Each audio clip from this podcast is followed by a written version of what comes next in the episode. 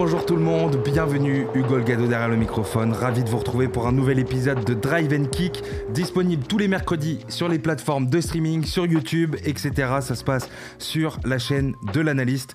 Euh, bonne année pour ceux qui euh, la chaîne YouTube euh, en ce moment, ravi de, vous retrouver comme je le disais.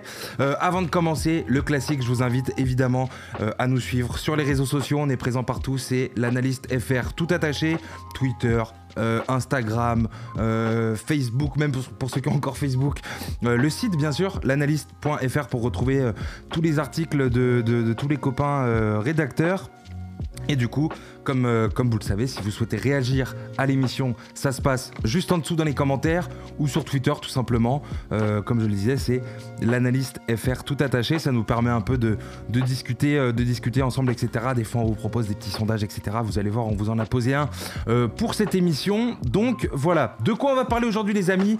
On va se faire un petit épisode consacré à un garçon et sa franchise. J'ai nommé Jamorant et les Memphis Grizzlies. Comme vous le savez, les amis, euh, les, Grizzlies sont sur une, dynamique très intéressante, très impressionnante, euh, à un niveau auquel on pouvait les attendre, mais moi, franchement, euh, personnellement, je les attendais pas aussi, aussi fort. Commençons un peu par le garçon, quand même. Jamorant. bon, déjà, en ce moment, il y a les votes pour un certain match, le match des étoiles, le All-Star Game. Euh, personnellement, je veux que Jamorant soit titulaire de ce All-Star Game. Il le mérite sur le bac court. Voilà, vous mettez qui vous voulez à côté, Steph, même du Chris Paul si vous voulez, vous mettez qui vous voulez. Mais Jamorant joue en tout cas à un niveau de All-Star sûr et certain. Et pour moi, un niveau de, un niveau de, de titulaire. Bon, c'est un top, euh, un top joueur individuel dans une top team de sa conférence. Vous l'avez vu, son contre sur Avery Bradley, le pauvre Avery Bradley. Euh, bon, c'est un des contres les plus, les plus fous que j'ai vu de ma vie, je pense. Ça me fait, ça, m'impressionne autant que euh, les contres à la Hakim Olajuwon, à l'ancienne, euh, qui chip la balle comme ça. Donc bon, c'est un joueur totalement différent, donc un contre d'un registre tout à fait différent. mais très impressionnant. Le cercle, le cercle en NBA, la, hauteur réglementaire, pardon, c'est 3m05. Euh, donc je vous laisse imaginer à quelle hauteur il a arrêté ce ballon et donc euh, la détente. Jamorant fait 1m91. Euh, donc voilà, impressionnant. J'étais obligé un peu d'en parler. Ça, a fait le tour des réseaux, bien évidemment, et ça a impressionné tout le monde. Jamorant shoot à 57% dans la raquette pour 1m91, comme je le disais, ce qui est assez, assez impressionnant. Euh, plus le temps passe, plus son équipe est meilleure. Euh, année 1, malheureusement, les Grizzlies, enfin, je dis année 1 avec Jamorant, les Grizzlies euh, étaient restés aux portes des playoffs. Il n'y avait pas encore de play-in à l'époque, mais on se rappelle, la fin de saison était un peu, un peu compliquée. Donc, ils avaient perdu des places qui les avaient empêchés d'aller en playoffs, ce qui était un peu, un peu dommage quand même pour eux qui avaient fait une, très belle saison et tout. Saison suivante, play-in tournament, si je dis pas de bêtises. Euh, donc play-in tournament, mais ils perdent. Et euh, saison dernière, du coup, play-in tournament de nouveau. Cette fois-ci, ils passent et tu te fais sécher par Utah au premier tour, 4-1 de mémoire, 4-1 pour Utah. Utah de l'époque, 4-1, ça arrive à beaucoup de monde. Hein. Ça arrive, ça arrive, ça peut potentiellement arriver à n'importe quelle équipe. Donc voilà, cette année, revenons un peu un peu sur, euh, sur Jamorant, sur les Grizzlies. Ils sont quatrième à l'ouest, euh, cinquième meilleur bilan de la ligue, donc quatrième de, l'ouest et cinquième meilleur bilan de la ligue, pour 28, 28 euh, victoires, 14 défaites. Bilan à domicile 14-8, bilan à l'extérieur 14-16. Donc très très propre. Ils ont, battu des grosses équipes. J'ai noté un peu les, les équipes notables, on va dire, que, les Grizzlies ont réussi à faire tomber. Ils ont battu Golden State, ils ont battu Utah, ils ont battu Miami. Ils ont battu trois fois les Lakers. Trois fois les Lakers. Alors je sais que les Lakers, c'est un peu compliqué, etc. Mais n'empêche, ils ont battu trois fois les Lakers. Philadelphie, les Suns et Brooklyn. Euh, donc, c'est pas comme si tu avais juste un bilan et euh, tu te faisais un peu marcher dessus par les, par les grosses équipes. Tu bats des grosses équipes. Donc, tu fais des statement games. Hein appeler ça comme ça. Euh, pour moi, c'est un contender clair et net. Je pense que pour quasiment tout le monde, c'est un contender clair et net. On va y venir un peu après. J'ai fait un sondage sur euh, Twitter qui va s'afficher. Bah, tu sais quoi, on va, on va y venir juste maintenant. Donc le sondage s'affiche juste en dessous. La question c'était les Grizzlies sont-ils une simple darling, donc une, une équipe euh, un peu voilà coup de cœur où on, les découvre un peu, où ils nous régalent, etc. Ou est-ce que c'est un contender à prendre au sérieux? Et euh, vous avez été euh, en, majorité pardon euh, pour l'option contender sérieux. Donc c'était un peu serré. hein. les pourcentages sont juste en dessous. 42,5% simple darling, 57,5% un sérieux contender. Donc euh, voilà, quand même, on est sur un petit euh, 60-40 quasiment. Euh, ils sont premiers au rebond, premiers de la ligue au rebond avec 48,3, premier en interception avec 10,2 et premier en contre avec 6,2. Offensive rating, ils sont quatrième. Au defensive rating, ils sont 11e. Et donc au net rating, ils sont, euh, ils sont sixième. Donc il y a une équipe qui a le bilan, il y a une équipe qui a des stats, ils sont forts. Rebond, interception, contre. C'est vraiment. euh, ça traduit parfaitement euh, l'identité un peu de cette équipe, le hustle, on lâche rien, on donne tout sur le terrain pour gagner tous les matchs. N'importe quel match, on y va pour le gagner. C'est une équipe qui est jeune. Euh, Ja en est l'exemple. À part lui, il n'y a, y a pas vraiment de superstar, il n'y a pas d'ego. Il y a le bon coach, il n'y a jamais d'histoire extra, sportive. Euh, et donc, tout ça montre quand même des signes d'un groupe qui est soudé, d'un environnement qui est sain. Et euh, là où euh, la, la plupart des équipes qui se développent le font en perdant, ce qui est très très fort avec Memphis, c'est que eux, les joueurs de Memphis, ils arrivent à se développer en gagnant des matchs. Et ça, c'est extrêmement impressionnant. En tout cas, moi, je trouve ça euh, vraiment, euh, vraiment respectable. Et on en revient toujours à ce truc. T'as un bon management, t'as l'esprit serein. On a l'impression que à Memphis, tout se passe bien. T'as l'effectif qui t'as l'effectif parfait, jeune. T'as euh, le bon coaching staff. T'as le bon management. Il y a vraiment une franchise qui est comme ça, qui, qui, vraiment fait le travail de, de bout en bout et qui se donne, se donne les moyens de réussir. Euh, cet été, les Memphis vont avoir 20 millions dans leur cap space. Euh, ils vont avoir leur propre pic de draft, le pic du Jazz protégé top 6 et le pic des Lakers via les Pels protégé top 10. Donc, on est sur une équipe qui est forte, on est sur une équipe qui domine, on est sur euh, une, une superstar en Jamorant qui, qui nous régale. On va voir potentiellement ce que ça va donner sur la, suite de la saison, bien évidemment, et on va voir ce que ça va donner sur tout ce qui est post-season, donc sur tout ce qui est playoff. Euh, mais, mais, mais en gros, euh, on a une équipe qui est forte et euh, qui a de la flexibilité là cet été. Euh, 20 millions dans le, ca- dans le cap space plus 3 pics de draft. Ça te permet de faire vraiment beaucoup de choses. Tu peux, pourquoi pas, attirer, tu peux attirer du monde avec ça. Donc, très intéressant de voir ce que, ce que ça va donner. Et donc voilà, on a une équipe intelligente, de la flexibilité financière, des pics. Pour moi, c'est le cocktail qui a, qui a vraiment tout pour, euh, pour réussir et pour euh, franchir un cap. Attention, attention, il y a Dylan Brooks qui s'est blessé là euh, récemment. Il s'est blessé à la cheville gauche. Donc il va falloir se débrouiller sans lui pour 3 à 5 semaines. Donc en gros, c'est quand même le deuxième meilleur scoreur, scoreur de l'équipe. Et bien sûr, il a toujours son, sa, sa grosse défense et son potentiel de défenseur élite-élite. Euh, les stats de Dylan Brooks là cette saison 18,4 points, 3,3 rebonds, 2,7 passes et 1,3 interceptions. Donc voilà, attention à Dylan Brooks. Euh, retour prévu autour du All-Star Weekend, hein, peut-être euh, peut-être après, peut-être un peu avant. On va voir euh, en fonction de, en fonction de, son rétablissement. D'ici là, en tout cas, en tout cas, d'ici au All-Star Game, les Grizzlies ont 18 matchs à jouer. Donc on va voir, on va voir ce que ça va donner. Il y a, y a, y a d'autres garçons aussi dont on peut parler. Jaren Jax, qui est à 16 points, 5 rebonds, une passe. Desmond Bain, je sais pas ce que vous en pensez, mais moi, Desmond Bain me régale. Euh, il a un contrat de 2 millions par an, ce qui est quand même euh, assez hallucinant. Il est en quasi 50-40-90. Je vais vous donner ses stats, ses, stats pardon, exactes. 18 points, 5 rebonds, 2 passes, 43% derrière l'arc, 89% sur la ligne des lancers. Et au shoot, je crois qu'il est à 47 ou 48%, donc quasi 50-40-90. 50-40-90, 90, pardon. Euh, seulement 2 millions par an pour Desmond Bain. Magnifique. D'Anthony Melton, Brandon Clark, Kyle Anderson, etc., etc.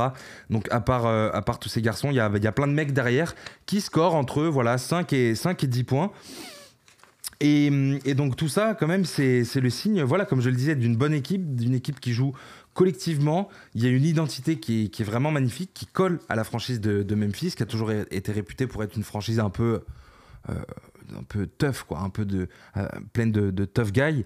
Et, euh, et, les, les, Memphis, ça leur réussit. Et pour l'instant, ils s'en sortent vraiment bien. Donc, je suis vraiment très curieux de voir ce que, ça va, ce, que, ce que ça va donner sur la deuxième partie de saison pour, pour Memphis. En tout cas, bon management, comme je le disais, bon coaching. tu bats des grosses équipes. Tu as vraiment tous les ingrédients pour faire une grosse saison. Pour pourquoi pas tenter quelque chose d'intéressant en post-season, donc en playoff. Maintenant, voilà, il y a encore une moitié de saison. Est-ce que euh, les, Grizzlies sont en train de, surperformer? Est-ce qu'ils sont en sur-régime? On peut se poser la question. Moi, j'ai quand même l'impression que tu as vraiment de la profondeur, un groupe qui vit bien. Euh, et voilà, toutes ces phrases qui sont un peu clichés, mais qu'on dit très souvent de, des bonnes équipes, c'est le cas en ce moment pour Memphis. Jamorant qui joue à un niveau, mais à un niveau. Euh, je, reviens un peu sur lui quand même avant de terminer, mais il est dans sa euh, troisième ou quatrième saison. Quatrième, quatrième saison, il me semble. Ça fait quand même un moment, depuis qu'il est arrivé dans la ligue et tout, on était là, bon, est-ce que c'est une superstar? Est-ce que c'est une star? Euh, Au début, on disait là, oui, bon, c'est peut-être plus une star en devenir, etc. Moi, j'ai l'impression que là, il nous fait une saison. Euh, vraiment, maintenant, je pense qu'on peut parler de Jamorant comme une superstar. C'est peut-être un peu tôt, c'est peut-être un peu euh, prématuré, etc. J'attends de voir vraiment ce que ça va donner sur la deuxième partie de saison pour lui et pour son équipe. Mais de plus en plus, Jamorant s'installe comme un des meilleurs meneurs de la ligue. Euh, c'est lui, il me semble, qui avait fait une déclaration du genre aussi, genre moi je suis top 5 joueur NBA à mon poste, où il avait fait une déclaration un peu de ce genre en tout cas, qui avait un peu fait couler de l'encre et, et, beaucoup de gens avaient réagi à ça, dans le bien comme dans le moins bien. Mais force est de constater que euh, au-delà en plus de ce qu'il est capable de faire dans son jeu, dans, dans de ce qu'il est capable de produire statistiquement, les volumes, etc., et, ce supplément d'âme qu'il apporte à l'équipe, il a vraiment le package de la superstar. C'est un leader ultime. Et il, il a l'équipe parfaite pour ça autour de lui. C'est-à-dire que il donne tout sur le terrain.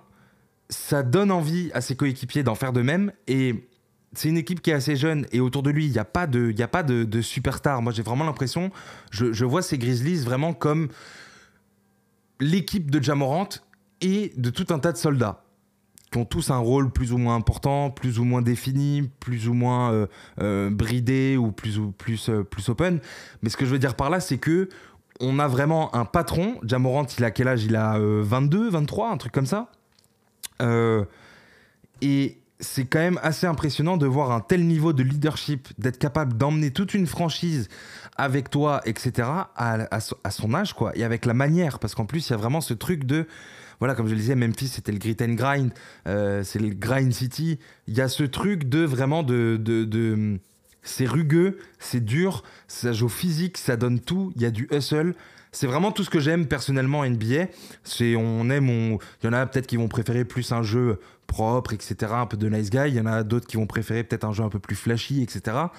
En tout cas, moi, cette, identité, le jeu et tout ce que dégage l'équipe et la franchise de Memphis en ce moment me régale. Je sais pas ce qu'il en est pour vous. J'imagine quand même que là-dessus, c'est pas forcément un sujet euh, euh, où, je pense qu'il y a énormément de débats. C'est-à-dire que autant là où il peut y avoir du débat, c'est sur la question que j'ai posée tout à l'heure. Et moi, j'ai un peu donné mon avis et, vous aussi via le sondage. Mais je pense là où il y a surtout du débat, c'est de savoir si Ok, Memphis, ils sont chauds, ils sont quatrième de l'Ouest, ils sont en train de faire une saison qui est vraiment assez folle et impressionnante porté par un Jamorant qui lui aussi est impressionnant.